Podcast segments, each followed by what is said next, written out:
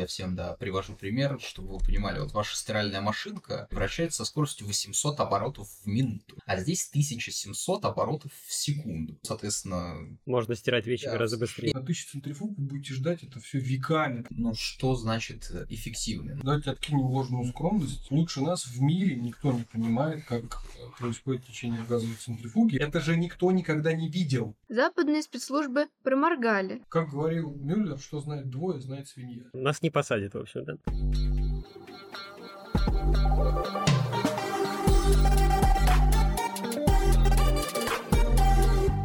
Во времена Советского Союза произносить слово «центрифуга» в атомной отрасли было запрещено. Вместо термина «газовая центрифуга» даже в секретной переписке использовались условные наименования, такие как газовая турбина, кристаллизатор, вибратор и другие. Строгий режим секретности позволил долгое время скрывать от иностранных разведок тот факт, что обогащение урана в СССР осуществляется по центрифужной технологии, которая намного экономичнее энергоемкой газодиффузионной технологии. Перевод отечественных разделительных предприятий на технологию газовых центрифуг западные спецслужбы проморгали, так же, как и в 1949 году испытание первой советской атомной бомбы, которая для западных экспертов стала одним из величайших стратегических недоразумений холодной войны, опередив их самые смелые оценки на несколько лет. Всем привет, с вами инженерный подкаст. Темы наших выпусков становятся а, все более и более наукоемкими, что неудивительно, учитывая, насколько нерушимый симбиоз образует современная наука и инженерия. Поэтому, если вы каким-то образом пропустили почему-то предыдущий выпуск про квантовую криптографию, я напомню, что теперь в нашем подкасте два ведущих.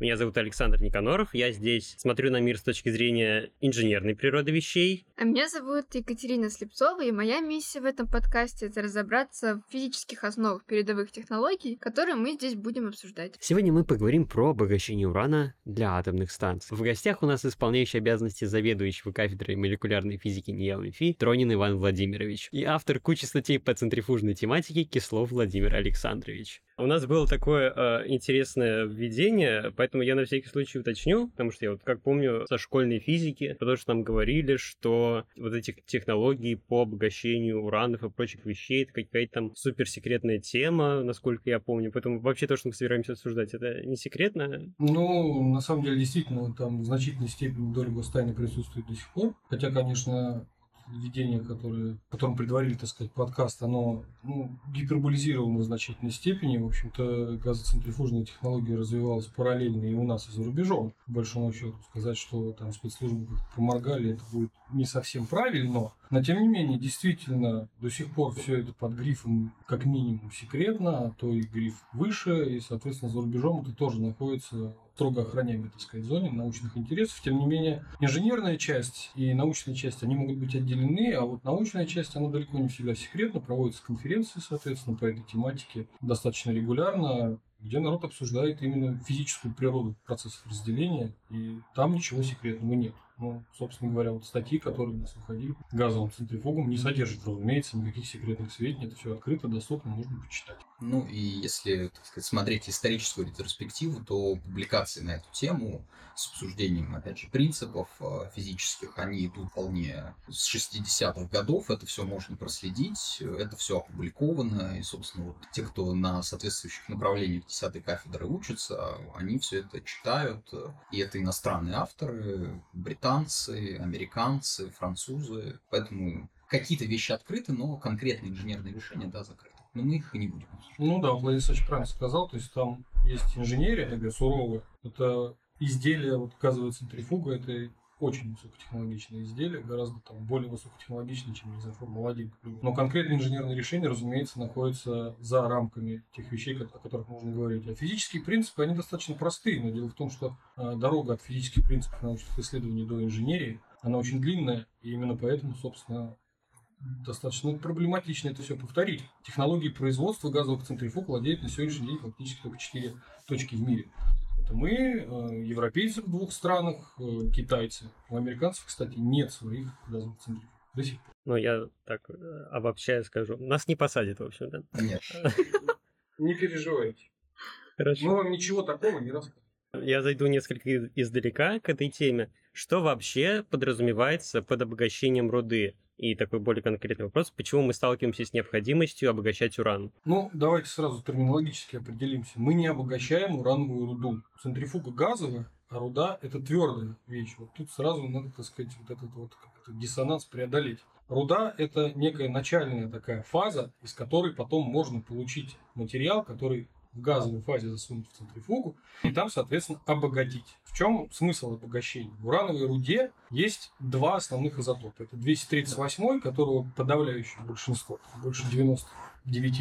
И 235, который, собственно, нужен для атомных станций, которого всего 0,7%. Но для того, чтобы атомная станция, к примеру, для атомной станции, для того, чтобы атомная станция работала, нужно чтобы 235 уран было от 3 до 5%.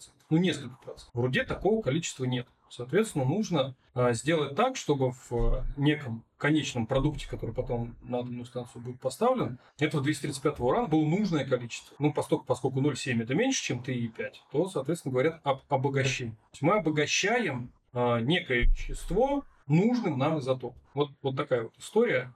Соответственно, Прежде всего, обогащение нужно для того, чтобы довести 235, концентрацию 235 изотопа до тех величин, на которых работают а, сборки в атомных станциях. Если мы говорим об атомных станциях, да, есть там оружейный уран, где концентрация 235 там, за 90, там, соответственно, обогащение нужно еще больше, но, собственно говоря, и там, и там все равно обогащение. Обогащать придется так или иначе. Ну, здесь все связано с тем, что, наверное, все слышали такое понятие, как критическая масса, ну, то есть, когда реакция становится самоподдерживающей.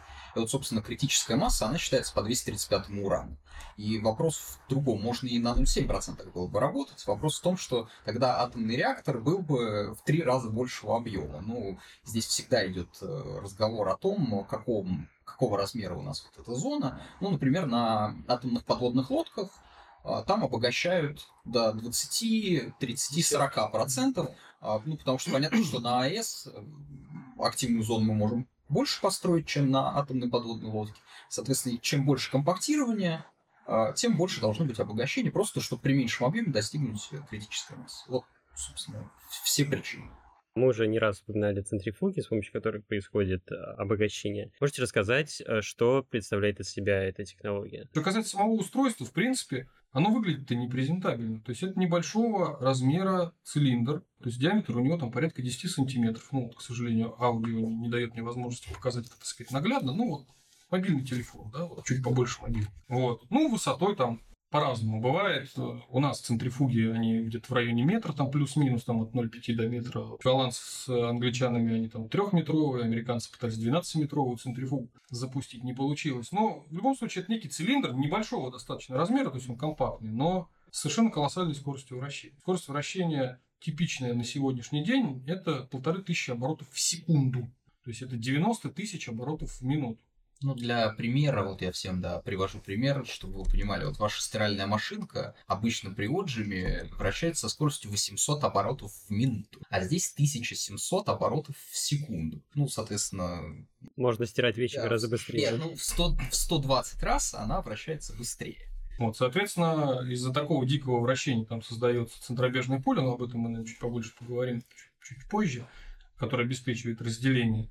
Но в сущности это просто вращающийся цилиндр. Другое дело, что если вы, например, пытаетесь завращать этот цилиндр на воздухе, ему станет очень плохо, потому что воздух он просто вытрется и, и умрет. Вот. Плюс к этому раскрутить его до этих оборотов крайне непросто. Плюс к этому тот материал, с которого он сделан, он должен быть очень прочным, потому что вы же понимаете, что его при вращении его раздувать пытается во все стороны просто за счет центробежного эффекта, скажем так. Вот. И поэтому там и с точки зрения материалов есть свои задачи, это вот такие инженерно-технические. Тем не менее, это просто вращающийся цилиндр, который, естественно, помещен в некий корпус, который э, обеспечивает вакуумирование достаточно эффективно, чтобы не было большого трения. В общем-то, все. По большому счету, это вот такая вот э, невзрачная вещь, вы можете посмотреть в интернете, там, так сказать, просто ярусы каких-то цилиндров, которые, какие, из, ну, из которых там торчат какие-то провода и э, трассы. И все.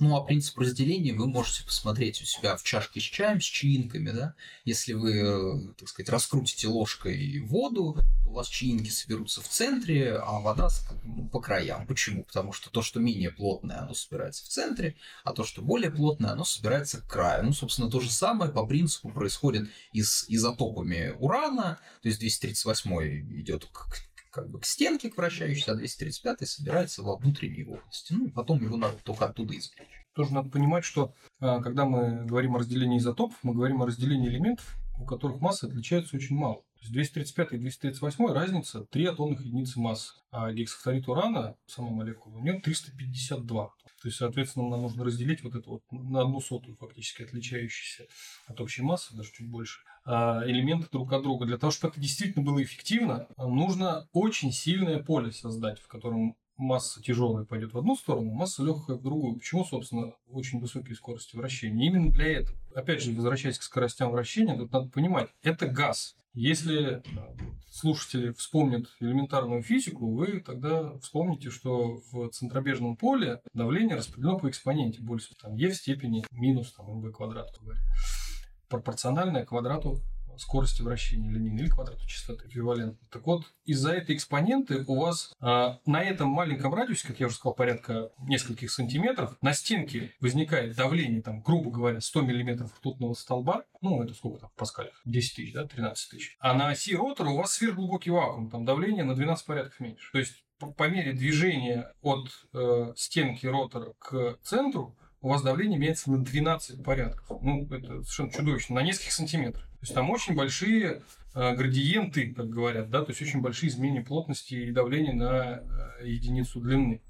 Именно из-за этого у вас существует способ достаточно хорошо по сравнению с другими способами разделить вот эти вот два компонента 235 и 238.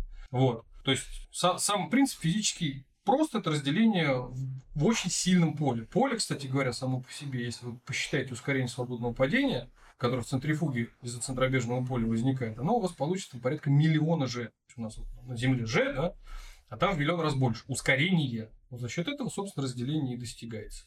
Ну а дальше вопросы, каким образом туда э, поместить, так сказать, рабочий газ и как оттуда вынуть, ну, этими вопросами занимаются до сих пор, если честно. То есть там центрифуги да, существуют разные газы, не бывают прямоточные, противоточные, сейчас на производстве используются в основном а, противоточные машины. То есть у вас, грубо говоря, в центр куда-то э, вместо оси у вас штанга такая стоит, да, и в центр подается рабочий газ. В центр центрифуги, извините за тавтологию, и в центр по длине. А сверху и снизу у вас стоят э, две иголочки такие с дырочками, которые этот рабочий газ, ну, трубки пито обычные на самом деле, которые по потоку замотаны, которые оттуда газ, соответственно, объединенный на одном конце и обогащенный на другом конце, они э, этот газ из этой центрифуги вынимают. Но, к сожалению, э, если вы даже построите одну центрифугу, у вас обогащение хорошего не получится. Потому что даже при этих чудовищных условиях, там, миллион уже ускорения свободного падения, 12 порядков разницы в давлении между осью и периферией, даже при этих условиях у вас обогащение с 0,7% на одной машине, ну, увеличится до 0,8 на одной центрифуге. Это вот считается уже очень-очень хорошо. Поэтому одной машины мало, используют каскады центрифуг. Если вы опять посмотрите в интернете фотографии, там ярусы, ярусы, эти центрифуги километровыми стеллажами тянутся, так сказать, по заводам. Вот, то есть дальше уже начинаются вопросы о том, каким образом эффективно построить, там, выстроить в ряд, так сказать, эти центрифуги, подключить одну к другой, с тем, чтобы у вас на выходе все-таки там капало 3% этого самого урана вместо 0,7 на входе. Это уже проблема каскадирования, так называемая, отдельные к центрифугам непосредственно не относящиеся.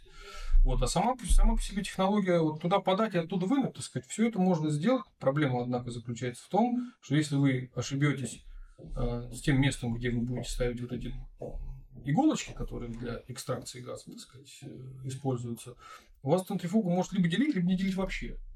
Потому что течение, которое там возникает, принципиальным образом зависит от тех параметров, тех иголочек, которые туда внутрь вставляют. Ну, я дополню про каскадирование. Надо понимать, что поток который мы подаем в центрифугу и забираем в центрифугу, это миллиграммы в секунду. Ну, то есть в сутки через одну там, газовую центрифугу проходит не более килограмма. Вот, ну или масштабы килограммов. А учитывая, что нам в реактор там надо загрузить э, десятки тонн, то понятно, что здесь нам нужно, чтобы наработать, опять же, тоже очень много центрифуг, иначе мы за год не наработаем того количества, которое необходимо, чтобы даже один реактор загрузить. Ну, вот в этом смысле вся эта история, например, с иранскими центрифугами, когда она начиналась, все говорили, вот Иран построил тысячу центрифуг, они сейчас будут делать оружейный уран ну, для специалистов в этой теме это просто гомерический хохот исключительно вызывает. На тысячу центрифуг вы будете ждать это все веками, просто натурально веками, когда у вас что-то там получится. А есть какие-то более эффективные установки, ну, которые позволяют нам побольше обогащений получать? Ну, что значит э, эффективный? Ну, то есть есть газодиффузионный способ разделения, да, это э, даже центрифуга, но при меньшей скорости вращения, там внутри ставится мембрана. А, вопрос в другом. А, там потоки больше, ну, примерно в 100 раз больше поток на одну газодиффузионную машину. Но при этом а, газодиффузионная машина потребляет в тысячи раз больше э, киловатт энергии, чем а, газоцентрифужный метод. Ну, то есть тут уже надо считать затраты, условно говоря, электрические, ну или финансовые, на 1 килограмм обогащенного урана. Ну, то есть, да, есть установки газодиффузионные, потоки там больше, но в итоге экономика там совершенно другая. Чё, я могу претендовать на следующий вопрос? Да. А, я пробовал э, читать ваши статьи на эту тематику. Ну, э, просто э, на английском языке уравнение Дирака не очень хорошо мной воспринимается. А, вот, но я понял, что... Видите, уравнение Дирака там нет. Там ну, нет хорошо. Дирака. Это а, разные раз, вещи. это хорошо. Ну, но этого я не понял, но я понял, что вы занимаетесь моделированием каких-то процессов в этих центрифугах. Какие проблемы вы этим моделированием пытаетесь решить? Ну, смотрите, изначально, конечно, когда вообще вот эта тема моделирования поднималась, это было еще даже до моего рождения. То есть это группа, которая работала там в 60-е, 70-е годы. Э, ну, некий такой boost, как говорят сейчас молодые, приобрела 80-е с развитием вычислительной техники. Она, конечно, решала задачи более-менее конкретно. Посчитать для конкретных машин чего-то, ну, там, может быть, не, не столь конкретно, чтобы э, это все претендовало на сверхзакрытую тематику, но, тем не менее, это была некая конкретика инженерно-технического толка. Но когда появилась возможность это все моделировать уже, ну, скажем так, э, более ну, сделать, сделать следующий шаг в технологии моделирования. То есть, ну, сейчас позволяют компьютеры делать все достаточно быстро, позволяют и трехмерные всякие задачи решать. Выяснилось, что там очень много интересных именно физических закономерностей, которые люди, в общем не сильно понимают, к сожалению. Прежде всего, это, естественно, как течет такой газ вот при таких скоростях вращения, визуализация, да, то есть каким, что там происходит, собственно говоря, есть какие-то крючки, его, эти, крючки каким-то образом газ обтекает, а как он обтекает, а почему именно так? Это вот первое, собственно, с чего мы начали, потому что это гиперзвуковое течение, там число Маха получается там около 8, там 7, 8, 9, и натекая на препятствия, там свои, соответственно, получаются э, достаточно интересные с физической точки зрения явления, как это, ну, то есть возникновение ударной волны, как эта ударная волна затем движется, это же никто никогда не видел. То есть до где-то, наверное, начала середины 2000-х все моделирование, вообще все э, задачи, связанные с газовыми центрифугами, решались только на уровне либо двумерных моделей, осисимметричных, где не было никаких там газоотборников и ударных волн, либо вообще на уровне какой-то аналитики, которая там с точностью до трамвайной остановки что-то могла предсказывать. Вот, поэтому занялись вот, вот этим вот вопросом, то есть каким образом действительно там течет газ, почему именно там. Ну и до кучи там выяснились очень интересные закономерности. Ну, конечно, первый самый главный вопрос эффективность разделения, то есть как его повысить. Но, как правило, такие вопросы ставятся в инженерно-технической части, и требует ну, вполне конкретных э, параметров, для которых мы, так сказать, вот эту газовую центрифугу считаем. А вот с точки зрения оценки перспектив, например, э, народ, э, ну, я имею в виду мировое сообщество, до сих пор не знает, нужно ли увеличивать дальше скорость вращения центрифуги. Например, такой простой вопрос. Казалось бы, когда-то считалось, что увеличение скорости увеличивает центробежное поле, ну и, соответственно, увеличивает эффективность разделения. Но каждому человеку, который с физикой знаком, становится понятно, что увеличивая скорость вращения, вы увеличиваете ту долю газа, которая к стенке идет, да, и долю э, того объема центрифуги, которая занята вакуумом. Там просто ничего нет. Но и рано или поздно, устремляя скорость к бесконечности, вы получаете, что у вас слой, в котором идет разделение, стремится к нулю просто. А где тогда вот эта вот граница, так сказать, до которого э, момента можно увеличивать скорость э, вращения центрифуги, чтобы она еще делила? Это вот вопрос, на который ответа до сих пор нет. До сих пор. Второй вопрос. Это вопрос о том, какой длины, например, нужно делать центрифугу. Вот у нас центрифуги маленькие, короткие в России. Там 0,5 метра, 0,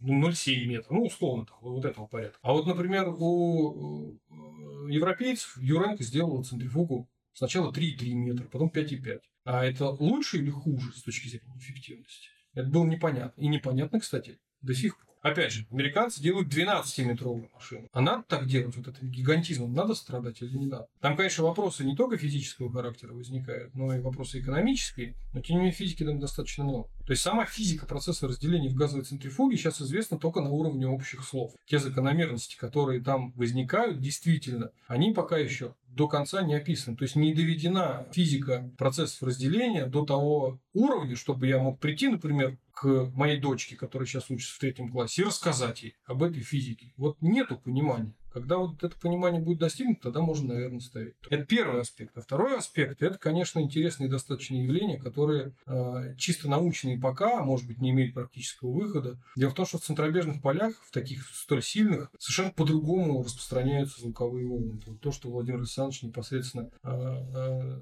ну, разрабатывал, так сказать, и, наверное, лучше ну, да. расскажет. Ну, здесь вот дополню Ивана Владимировича, то, что изначальные модели 60-х годов, они предполагали получение общих принципов, да, то есть понять, как вот, действительно зависит от скорости. Потому что теория говорила, что обогащение от скорости зависит как в F4, но при этом ускоряли центрифугу, получали как, что зависит на самом деле как V квадрат, а вопрос, а почему? И вот начали моделировать, да, получали вот эту историю с тем, что перестеночный слой становится тоньше, и, по сути, объем разделения меньше, и теорию надо модифицировать. И это все было, да, до э, середины э, десятых, ну, начала десятых годов 21 века, да. А дальше, опять же, когда у вас моделирование становится все ближе к реальному эксперименту, то начинают вылезать вот эти эффекты, про которые мы говорим, да, когда там те же коллеги с завода приезжают и говорят, ребята, все хорошо, то, что вы намоделировали, оно согласуется, но появляются ну, вот давление там в какой-то точке, оно чуть-чуть не такое, как должно бы быть. И дальше мы вот начали исследовать, что же происходит, и поняли, что вот огромное влияние начинают оказывать вот эти волны, которые образуются. И начали, собственно, строить теорию этих волн в таком центробежном поле. И, собственно, ну, в некой степени здесь мы были первопроходцами, потому что мы разработали уравнения, которые все это описывают, и нашли решение этих уравнений, и, по сути, построили теорию э, вот,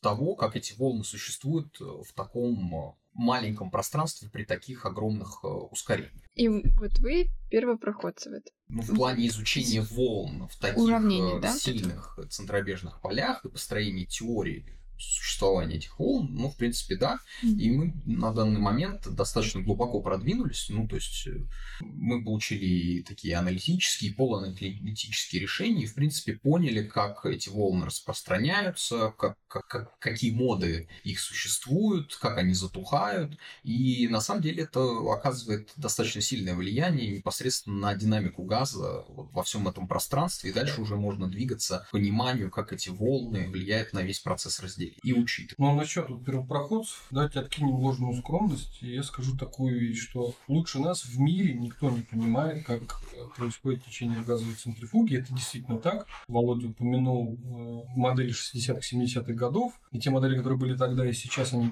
принципиально действительно отличаются э, друг от друга тем, что тогда люди даже качественно не описывали некие закономерности. Сейчас мы можем претендовать на некое количественное описание. Например, формула Дирака, которую вы упомянули, которая действительно рассказывает, что у вас разделительная способность, основная характеристика центрифуги, эффективности ее растет как четвертая степень скорости. Вот до 2018 года никто не понимал, почему. А мы взяли и поняли. И, соответственно, вот статью, так сказать, написали, что, оказывается, великий Дирак был, конечно, велик, но он забыл, что при увеличении скорости вращения у вас в центре пустота образуется, и объем этой пустоты увеличивается. Вот, оказывается, вот это критическая вещь для понимания, почему же у нас у центрифуг у наших, да и у э, центрифуг зарубежных, не как четвертая степень скорости растет эффективность, а всего лишь как квадр. Но это некая такая достаточно, некое серьезное достаточно продвижение. И плюс к этому хочется сказать, что, конечно, все эти вещи, связанные с численным моделированием, они требуют достаточно специфического подхода. Почему? Вот, казалось бы, даже мы, собственно, на эту удочку, честно говоря, попались там много лет назад,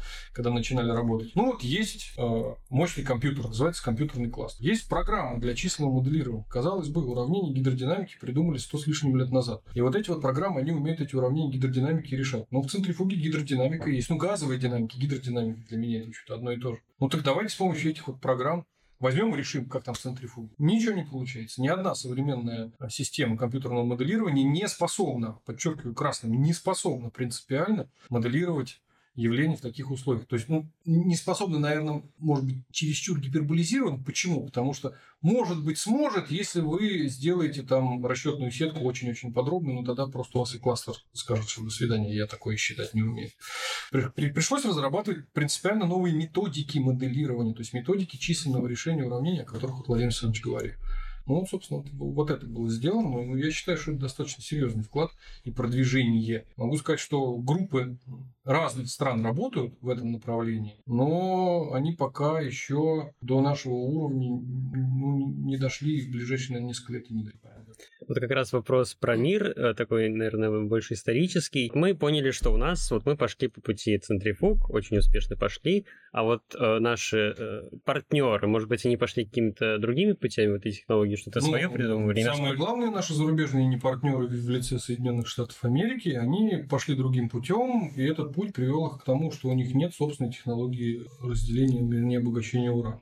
Мы говорили, что они делают центрифуги, то есть они просто скопировали, знаете, грубо нет, говоря. Нет, нет. Наша ситуация следующая. Они изначально там был такой очень большой ученый, действительно без шуток и без иронии, Эдвард Теллер. По слухам, вроде он сказал, что центрифуги не годятся для разделения. Уж почему он так сказал, это отдельная история, не сохранилась а, в аналогах. Но тем не менее, они действительно свою газоцентрифужную программу закрыли в свое время. После того, как прошло там лет 20, они, смотрев, так сказать, на европейцев и на нас, мы, в общем-то, идем ноздря в ноздрю, по большому счету, мы, мы впереди чуть, европейцы, на мой взгляд, чуть сзади, но, тем не менее, со сопоставимые уровни технологического развития, они решили, что надо газовую центрифугу свою делать. И уж я не знаю, кто их надоумил, но они решили, раз уж центрифуга, это ух, должна быть центрифуга, больше 10 метров длиной, кастрюля такая здоровенная. К сожалению, ничего у них не получилось, потому что там очень много проблем не только с течением газа внутри, чем мы, собственно, занимаемся, там еще материаловедческих задач огромное количество. То есть, ну, я уже упоминал о том, что материал нужны соответствующие. При увеличении длины проблемы только усугубляются. В общем, в результате они закрыли эту программу где-то там на рубеже 90-х, по-моему, годов.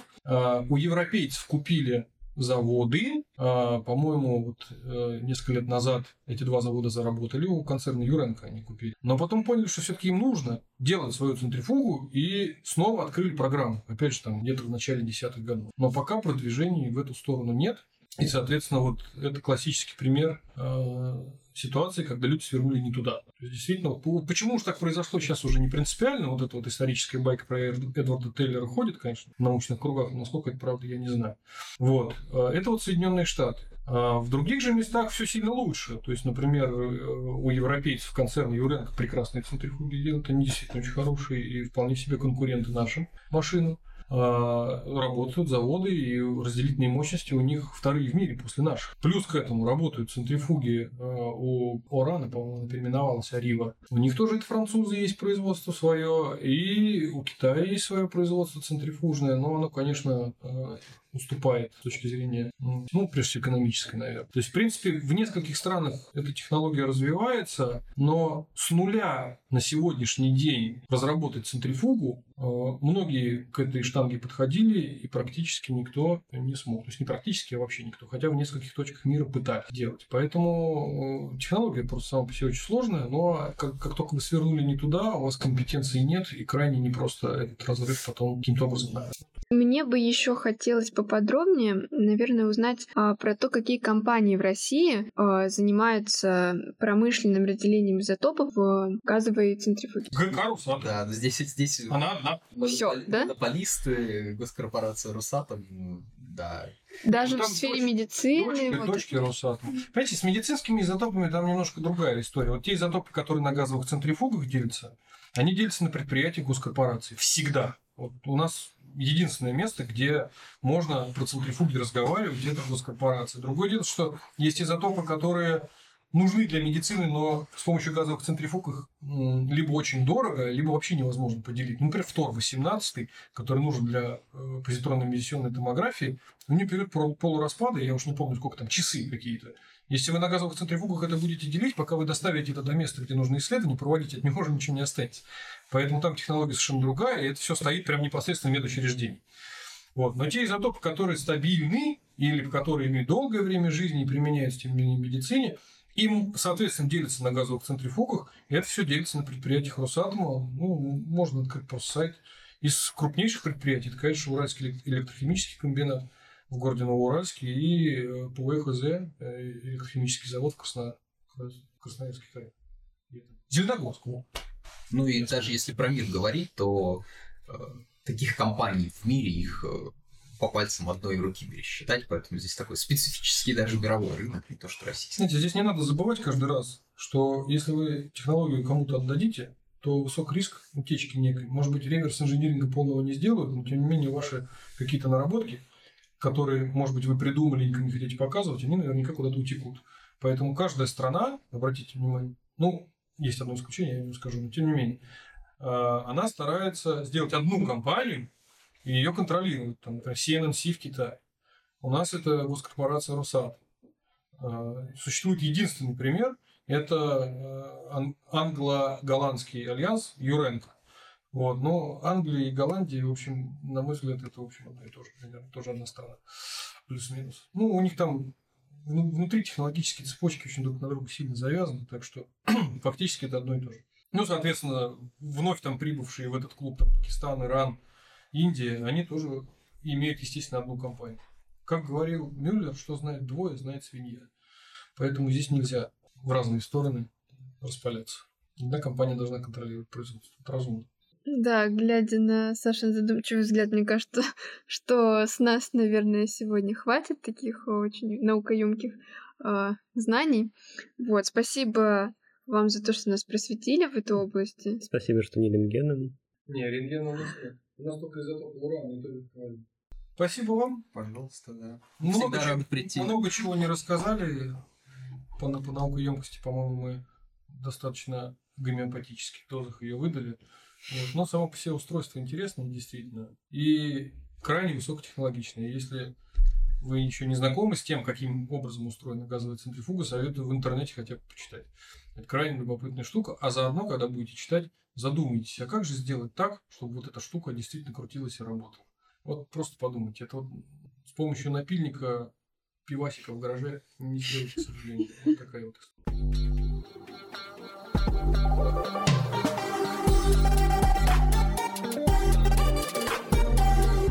Я немного отойду от темы. Мы вот говорим, что за атомной промышленностью будущее, да, но а в то же время мы говорим, что уран-235, его запасы у нас очень сильно ограничены. Ну, Поскольку- запасы всего ограничены. Нефти и газы, чего угодно. Ну да, ограничены. Вопрос, насколько вам их хватит. Это вопрос отдельный. Да, вот вопрос, насколько нам и хватит. А, И вопрос в том, а можем ли мы как-то перейти от урана-235 к другим, например, 238. Потому что я, по-моему, слышал, какие-то есть а, проекты атомных станций. Нет, там немножко другая история. Наверное, вы слышали о том, чтобы а, сделать атомную станцию, которая работала бы на отработанном топливе. Действительно, такие проекты существуют. Более того, неделю назад или две недели назад произошла фактически революция. Первый реактор, который может работать на отработанном топливе, БН-700 так называемый, был загружен МОКС топливом. Заработан. Это вещь, которая, в общем-то, наверное, широко не освещалась, но это действительно революция в атомной энергетике, потому что позволяет фактически, ну, в, некоторых, в некотором смысле безотходным образом использовать вот, все, все то, что у нас есть, скажем так, в том числе те отходы, которые накопились